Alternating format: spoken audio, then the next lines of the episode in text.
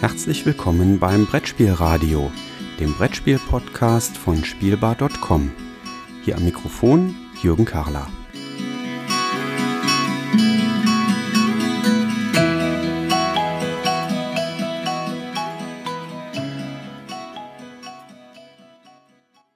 Ja, herzlich willkommen zurück hier im Brettspielradio. Ich habe heute wieder einen ganz, ganz spannenden Gesprächsgast. Ich bin nämlich zu Gast bei Michael Krönert in Aachen und der macht hier in Aachen was ganz, ganz Spannendes und das kann er, glaube ich, am besten selber beschreiben. Michael, hallo.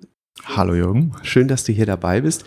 Stell dich doch mal kurz vor und äh, erzähl mal so ein ganz kleines bisschen, was du hier in Aachen machst, was das Besondere hier ist.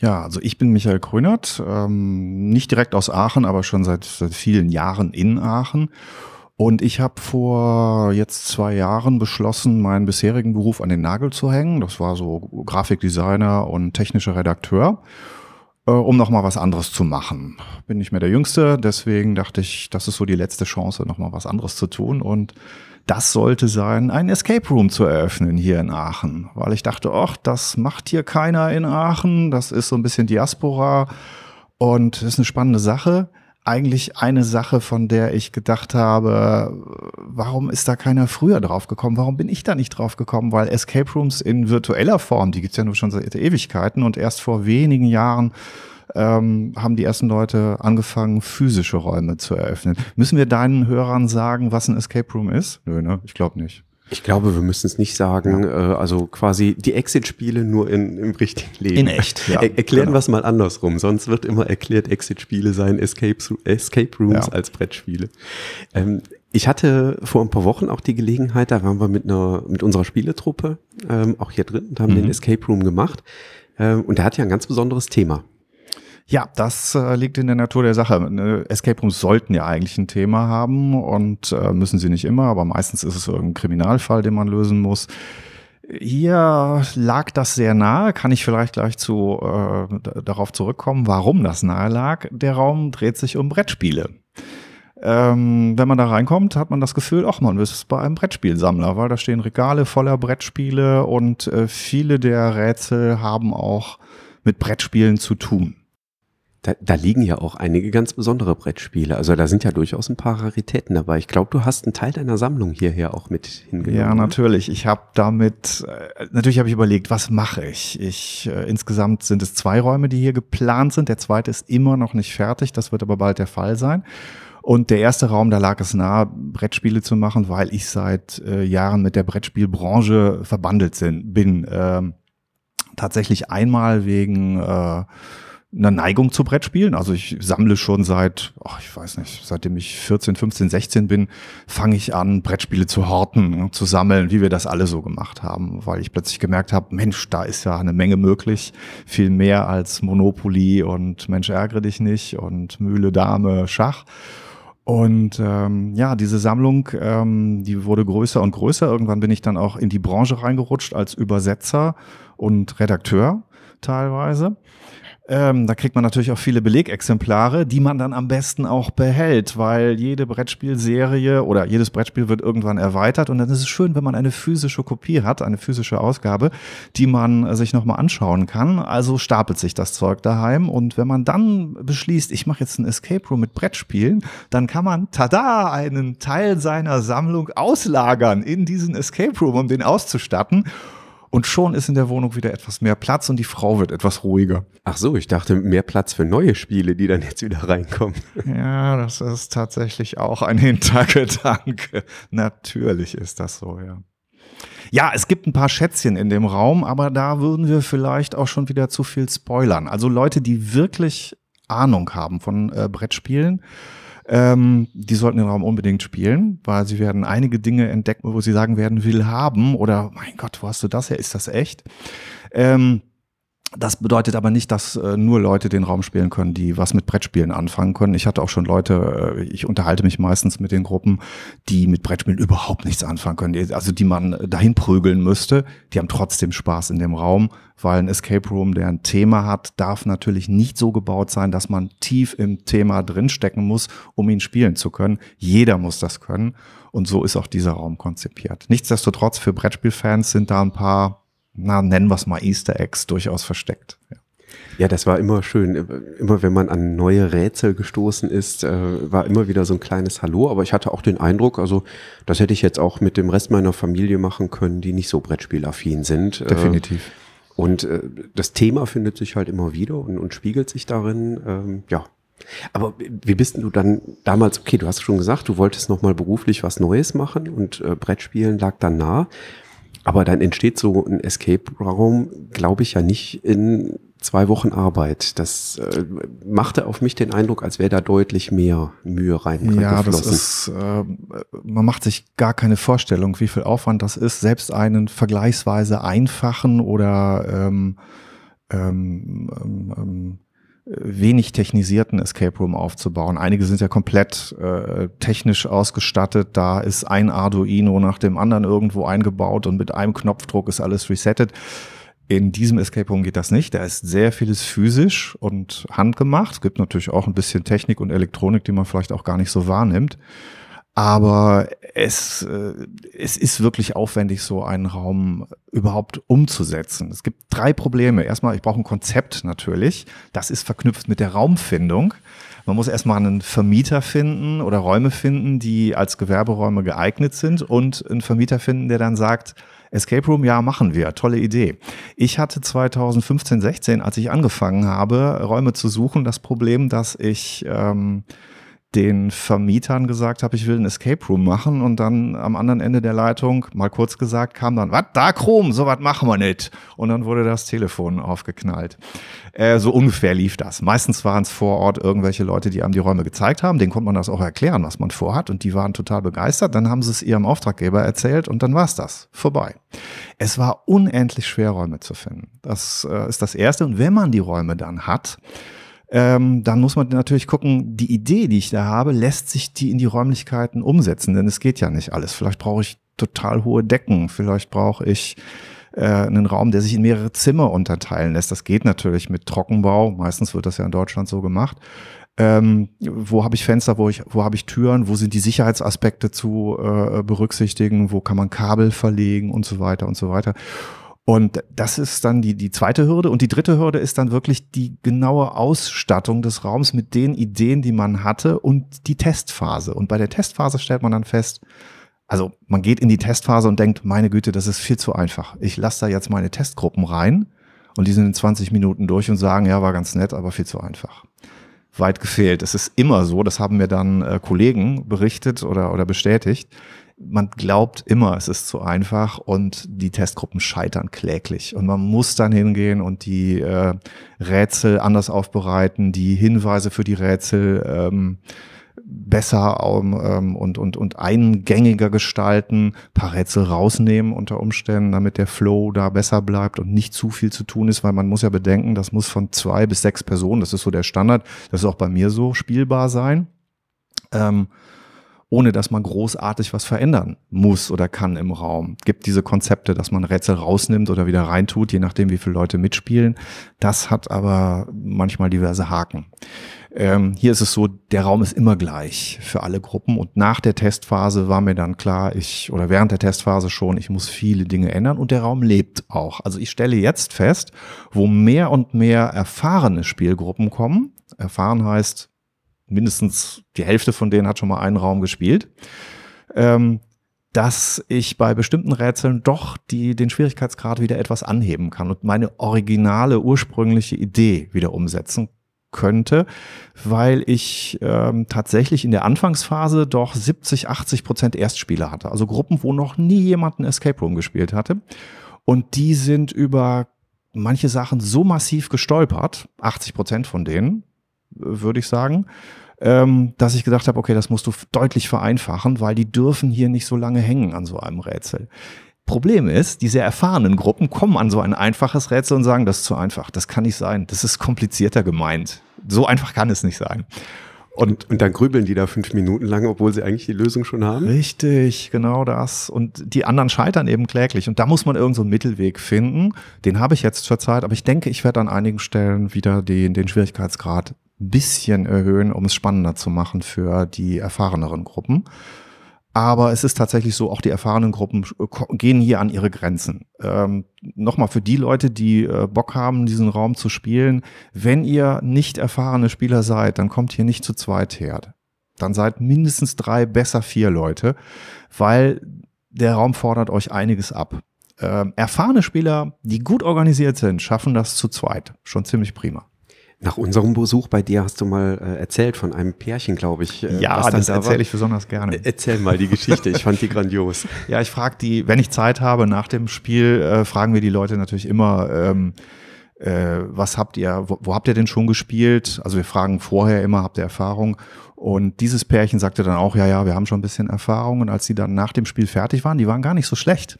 Äh, waren jetzt nicht die Überflieger, aber man merkte schon, da ist sehr viel Organisation und Struktur drin in ihrem Spiel. Sagt mal, Leute, ihr habt doch schon mehr Räume gespielt als nur ein paar.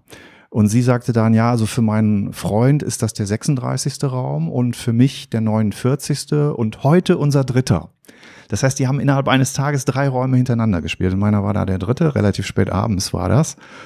Und da war ich schon geplättet, weil ich selber habe das schon versucht, äh, zwei Räume an einem Tag zu spielen. Ich schaffe das kaum. Also schon beim zweiten Raum kriege ich fürchterliche Kopfschmerzen und verwechsel die Rätsel und fange dann an, drüber nachzudenken, Moment, war das jetzt in diesem oder in dem, den wir davor gespielt hatten. Also das mache ich lieber nicht. Die konnten das. Und dann habe ich die auch noch gefragt, und das war das Allerbeste, wo habt ihr denn schon gespielt? Habt ihr äh, Tipps für mich, wo ich unbedingt hin muss? Und die hatten tatsächlich in ganz Deutschland schon gespielt, auch in den ähm, angrenzenden Ländern und auch so einige Highlights äh, gespielt, von denen ich schon gehört hatte oder die ich sogar selber schon gemacht habe. Und dann habe ich gefragt, äh, habt ihr einen Tipp, was ist so der beste Raum, den ihr bis jetzt gespielt habt? Und als Gegenfrage kam, außer diesem hier, und ich dachte, boah, ist das klasse. Das ist schön, das geht ja, dann runter wie Öl. Ne? Das geht runter wie Öl. Man ja. muss es aber auch einschätzen können. Nicht jeder Raum ist für jeden gemacht. Und ähm, es gibt äh, ähm, auch Rezensionsseiten, von durchaus erfahrenen Spielern, die sehr gut rezensieren können, was Escape Rooms angeht. Das heißt, die verraten nix. Man kriegt aber ein gutes Gefühl dafür, äh, wie der Raum aufgebaut ist. Und da gibt es eine Gruppe, eine amerikanische Gruppe, äh, die hat einen Raum in den USA, der ähm, sehr simpel aufgebaut ist, in Anführungsstrichen. Der stellt New York dar und zwar in vollkommen abstrakter Form. Man hat zum Beispiel für die Freiheitsstatue, ich sag's jetzt mal so einfach, hat man einfach eine, eine Kiste, die ist türkis angestrichen, hat so ein paar Stacheln oben drauf und im Hintergrund ist ein Pop-up-Gemälde von der Freiheitsstatue. Und das soll jetzt ein Rätsel um die Freiheitsstatue sein. Äh, und so sind alle Highlights in New York äh, in dieser Form umgesetzt. Und diese Gruppe, die hat den Raum total begeistert rezensiert. Die fand den klasse im Ansatz. Und eine andere Gruppe von Spielern, amerikanische Rezensenten, die haben dem Raum einen Stern gegeben, weil sie ihn fürchterlich fanden weil sie dachten, dass nein, also das muss, äh, ich muss das Gefühl haben, ich bin in, in New Yorks Straßen, es muss realistisch umgesetzt sein. Ne? Also wenn du mit äh, einer bestimmten Voraussetzung oder einem bestimmten Anspruch an einen Raum herangehst, dann kann ein Raum, der toll ankommt bei einigen Gruppen, bei dir eher mäßig wirken oder sogar schlecht. Ja, also hatte ich jetzt noch nicht, dass einer wirklich gesagt hat, nee, das war ja gar nichts hier ähm, waren eigentlich alle begeistert, aber das kann eben vorkommen. Also man muss das, ein, äh, es muss passen zu der jeweiligen Gruppe. Ich habe jetzt in Paris einen Raum gespielt, der dort am ähm, besten bewertet wird zurzeit. Da muss man einen Metrozug, der außer Kontrolle geraten ist, so, so ein Metrowaggon, den muss man von der Strecke holen und dann äh, abbremsen. Ich glaube, äh, ich spoiler da nichts, wenn ich das sage. Beeindruckend, weil es war wirklich ein Metrowaggon, in dem man stand. Und äh, der bewegt sich auch. Also zumindest hat man das Gefühl. Äh, tolle Effekte äh, trotzdem würde ich dem Ganzen drei bis vier Sterne geben und nicht fünf, weil ähm, ich persönlich fand einige Rätsel klasse, die sehr realistisch waren. Also, wo dir gesagt wird, ähm, äh, versuch mal diesen Waggon anzuhalten, versuch mal rauszukriegen, wie die Bremse funktioniert. Ich, ich spoiler jetzt nichts, ich denke mir das aus. Ähm, such einfach mal die Anleitung, die erklärt, wie man die Bremse tritt bei dem Ding. Ja, das finde ich dann realistisch, plausibel. Ne? Oder such den Hebel XY. Das hat mit einer echten Metro, in der ich ja wirklich stehe, zu tun. Aber dann gibt's wieder Rätsel, äh, die dann letztlich lauten, zähl mal die Stationsnummern der Strecke, die du gerade fährst, zusammen. Dann hast du das Geburtsjahr des Schaffners. Das ist ein schönes Rätsel, aber es hat mit der Realität überhaupt nichts zu tun. Und wenn ich nicht ahne, dass auch solche Rätsel auf mich zukommen, dann finde ich persönlich den Raum wieder etwas äh, mäßiger. Wenn ich von vornherein weiß, das ist Metaspiel, was da abläuft, ist in den meisten Escape Rooms ja, muss man so sagen, stört es mich nicht. Das nur so am Rande. Wie ist das eigentlich bei äh, Escape Room äh, Betreibern? Habt ihr ja, gibt es da einen Austausch? Gibt es da eine Austauschplattform, äh, Branchenverband, wo ihr vielleicht auch gegenseitig voneinander lernen könnt? Definitiv. Also es ist ja so, dass man ähm, sich nicht viel Konkurrenz macht. Es gibt die zwar schon, aber man sieht seine Kunden so oft, wie man Räume hat. Und das ist ja normalerweise eine endliche Zahl an Räumen. Von daher macht man gegenseitig Werbung. Also wir hier in Aachen machen das. Wir geben äh, teilweise unsere Flyer gegenseitig aus und man redet auch schon mal miteinander. Es gibt auf Facebook geschlossene Gruppen, wo sich ähm, Escape Room Betreiber austauschen und es gibt so Conventions, wo man als Escape Room Betreiber hin kann und sich eben austauschen kann. Da werden natürlich auch Rätsel verkauft, ganze Räume und so weiter. Aber es ist eigentlich recht offen, wie man miteinander umgeht. Also es ist selten, dass da äh, gibt es natürlich auch, wie in jeder Branche, wie in der Brettspielbranche eben auch, da ist es ja auch so, man klaut gegenseitig nicht. Viele haben Angst, wenn ich jetzt mit einer Idee äh, zu einem Verlag gehe, klauen die mir das dann? Also, da gibt es ja Leute, die kommen mit dem Rechtsanwalt, die sitzen wirklich buchstäblich dem Rechtsanwalt daneben äh, eben äh, beim Redakteur und äh, wollen nicht mal rausrücken mit ihrer Spielidee. Die wollen erst einen Vertrag haben. Ne? Das kommt aber selten vor. In den meisten Fällen ist das sehr offen und, ähm, und locker, wie man da miteinander umgeht. Ja, also wir tauschen uns aus und äh, wir kritisieren auch. das kommt vor. Ähm, also insofern äh, ja wirklich sehr ähnlich zur, zur Brettspielbranche, ja. wo ja auch ja fast schon freundschaftliches Verhältnis ist, ne, wenn Redakteure gegenseitig auch Prototypen testen ja. und ähnliches. Sehr, sehr spannend. Ähm, ganz toller Einblick. Ähm, ja, möchtest du noch was zu dem, äh, zu dem Raum hier in Aachen auch ganz konkret sagen, zu dem Brettspielraum? Äh, ansonsten würde ich mal den Bogen machen in Richtung Brettspiele, wenn du erlaubst. Will ich noch was Spezielles sagen? Ja, ich weiß nicht, ob du. Äh, man darf ja nicht sagen, weil man spoilert ich ja darf, alles. Ich darf ne? nicht spoilern, das, ja, ja. Es ist, also es ist natürlich, es ist eine, eine Krimi-Story verbunden. Auf der Website äh, ähm, kann man sich das schon ein bisschen einlesen. Ich fand es, das sehr toll, als wir hier mit dem Team reingekommen sind oder mit unserer Spielegruppe reingekommen sind. Äh, du nimmst dir sehr viel Zeit äh, zu Beginn. Du machst eine sehr schöne ähm, Einleitung, mhm. ähm, erläuterst, äh, was man tun sollte, was man nicht tun sollte. Ähm, nimmst da auch Bezug auf so ein paar Spiele, die sich in dem Raum äh, wiederfinden natürlich. Ähm, und nimmst dir sehr viel Zeit für die Gruppe. Auch im Nachgang hatten wir Gott sei Dank das Glück, oder ja, wir hatten das Glück, dass keine Gruppe nach uns dran war und mhm. du deswegen so ein bisschen plaudern konntest mit uns und auch ein bisschen erzählen konntest. Ähm, aber ich habe mich äh, quasi als Kunde hier auch äh, sehr wohl gefühlt und äh, sehr willkommen gefühlt. Also das fand ich, äh, fand ja, das ist, toll. ist tatsächlich eine wichtige Sache, ähm, zu der ich noch stehe. Ich, ich hoffe, dass es auch so bleibt. Äh, der Rhythmus hier ist zwei Stunden. Das heißt, ähm, ihr habt wirklich als Gruppe mindestens anderthalb Stunden ähm, für den Raum. Das heißt, eine Stunde Spielzeit wenn ihr sie denn braucht, und fast alle brauchen die, muss man leider sagen, oder zum Glück, weil ich persönlich bin immer enttäuscht, wenn ich nach 20 Minuten einen Raum durchgespielt habe. Äh, kommt selten vor, aber also es wir, kommt vor. Wir haben es bis zur letzten Sekunde ausgenutzt. Die meisten Gruppen machen das und es ist tatsächlich auch so konzipiert, dass es so sein soll. Ähm, jetzt vor kurzem ist äh, der Rekord gebrochen worden, der bisherige. Äh, wir stehen jetzt bei 99 Punkten, denn in diesem Raum kann man auch noch Punkte machen. Es ist tatsächlich so, dass man ähm, ähm, äh, ähm, Jetons sammelt. Die sind da versteckt in dem Raum und mit denen muss man etwas tun. Und ähm, Normalerweise spielt man ja nur gegen die Zeit in einem Escape Room. Hier geht es da auch darum, diese Chips, Jetons, äh, Coins zu sammeln, mit denen was zu tun. Und ähm, darüber plus Bonuspunkte kann man auch eine Punktzahl erreichen. Die ist halt auch verknüpft mit der Zeit, die man braucht. Aber auch jemand, der den Raum zum Beispiel nicht schafft, nicht rauskommt, kann eine relativ hohe Punktzahl erreichen. Das kommt selten vor, aber es kommt vor. Jemand, der rauskommt, kann mit einer niedrigen Punktzahl da rausgehen. Und ähm, normalerweise zeigt sich die Güte einer Gruppe an ihrer Punktzahl. Und für sehr erfahrene Gruppen ist da tatsächlich noch ein Zuckerle versteckt, sagen wir es mal so. Und ich nehme mir die Zeit, jeder Gruppe, die gespielt hat, den kompletten Raum im Anschluss zu zeigen. Selbst bei einem äh, vollen Terminkalender. Also das fand ich äh, ganz besonders toll, dass wir danach wirklich, äh, wir haben zu sechst gespielt, wenn ich mich, ja, zu sechst waren wir. Äh, und du bist danach wirklich eine halbe Stunde lang mit uns noch durch den Raum durchgegangen und hast gesagt, ah, hier an dem Rätsel, wisst ihr noch, da habt ihr diesen jenes gemacht. Wieso habt ihr nicht so und so? Weil dann wäre doch das. Äh, ja, das genau. fand, ich, fand ich ganz toll. Äh, das war echt super. Mache ich bei jeder Gruppe. Natürlich ist das verknüpft. Äh, normalerweise dauert es nicht eine halbe Stunde, 15 bis 20 Minuten ist diese Nachbesprechung für gewöhnlich und ich nutze das auch, um den Raum schon wieder zu resetten, unmerklich, weil ich Sachen einsammle, wenn ich sie zeige und schon wieder an die richtige Stelle bringe.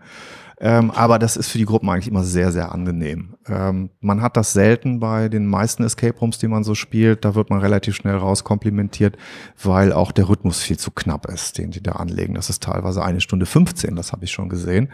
Äh, meistens anderthalb Stunden, manchmal 1,45, zwei Stunden ist selten. Aber das, da bleibe ich jetzt erstmal dabei, weil ich das als, als sehr angenehm empfinde.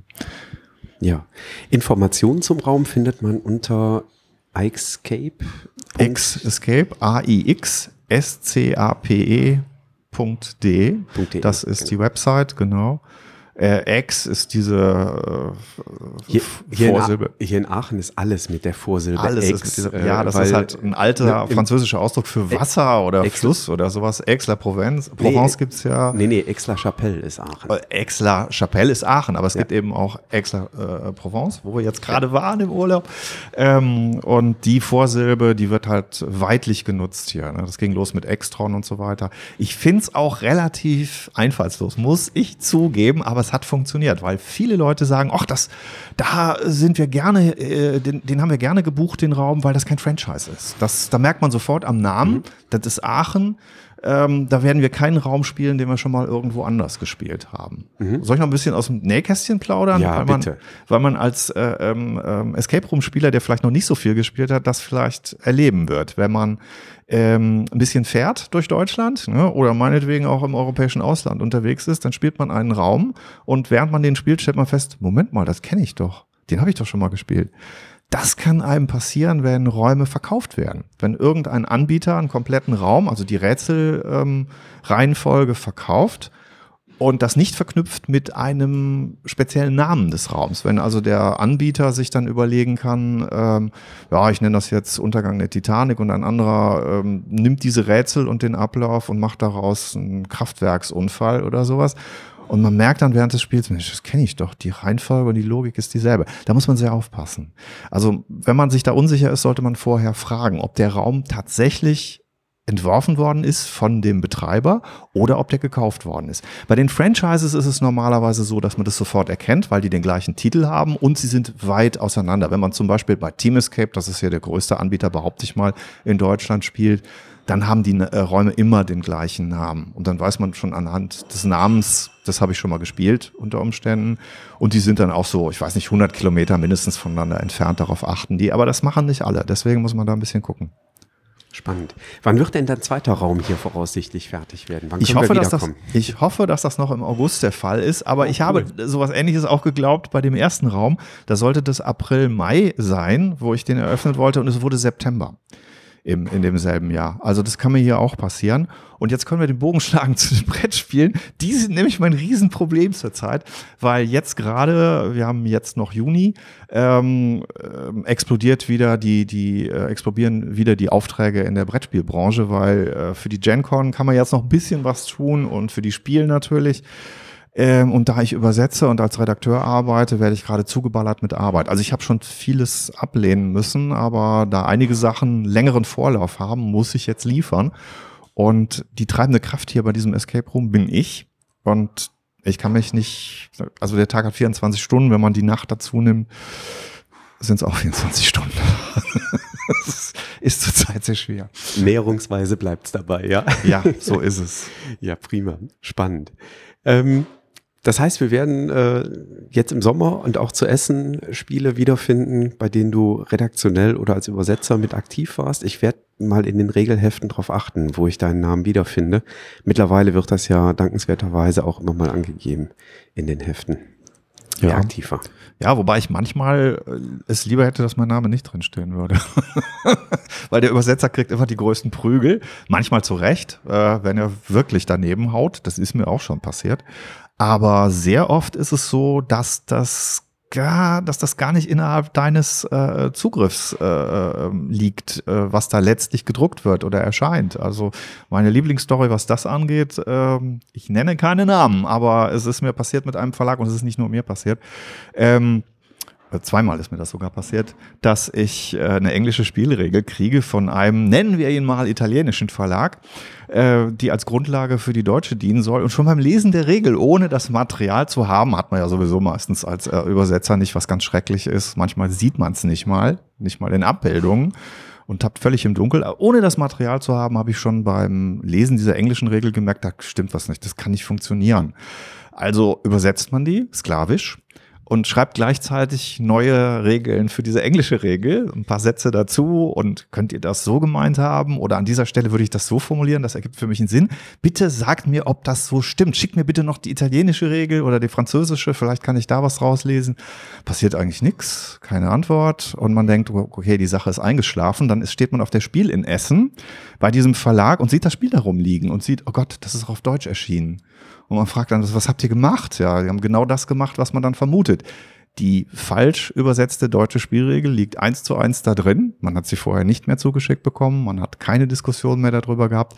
Und die englische Spielregel ist so korrigiert, wie man selber das dem Verlag zugeschickt hat. Das heißt, die ist einigermaßen stimmig. Und wer kriegt die Prügel? Natürlich der deutsche Übersetzer. Was hat denn der da für einen Scheiß übersetzt? Ähm, das ist schrecklich. Und das ist mir tatsächlich zweimal so passiert. Und in Abstufungen gibt's ähnliche Dinge. Immer wieder. Ich sehe schon, wir haben Ansatzpunkte für ein zweites Gespräch fürs Brettspielradio, wenn wir uns mal über Brettspielübersetzungen äh, unterhalten. Und dann verknüpfen wir das einfach, dann kommen wir im Frühherbst zu dir und dann spielen wir den zweiten Raum und äh, machen dann direkt noch ein zweites Interview. Dazu verpflichte ich dich jetzt einfach mal. Das wäre kein Problem, ja, ja, dann ja. Lass uns das doch angehen. Michael, dann danke ich dir an okay. der Stelle ganz, ganz herzlich für den tollen Einblick in, äh, ja, oder einen Blick hinter Escape Rooms und was mhm. so dahinter steckt. Ich fand das super spannend und äh, wir kommen demnächst zum Spielen nochmal vorbei. Nach Aachen zu Escape, nicht wahr? Wir sollten es nochmal wiederholen. Und es wird natürlich auch in den Show Notes verlinkt, wie sich das gehört. Also super. sehr lohnenswerter Raum, muss ich tatsächlich, äh, ohne da zu flunkern, kann ich das sagen. Es hat echt Spaß gemacht, den zu machen. War super. Prima. Michael, dann okay. sagen wir bis demnächst. Bis demnächst. Tschüss.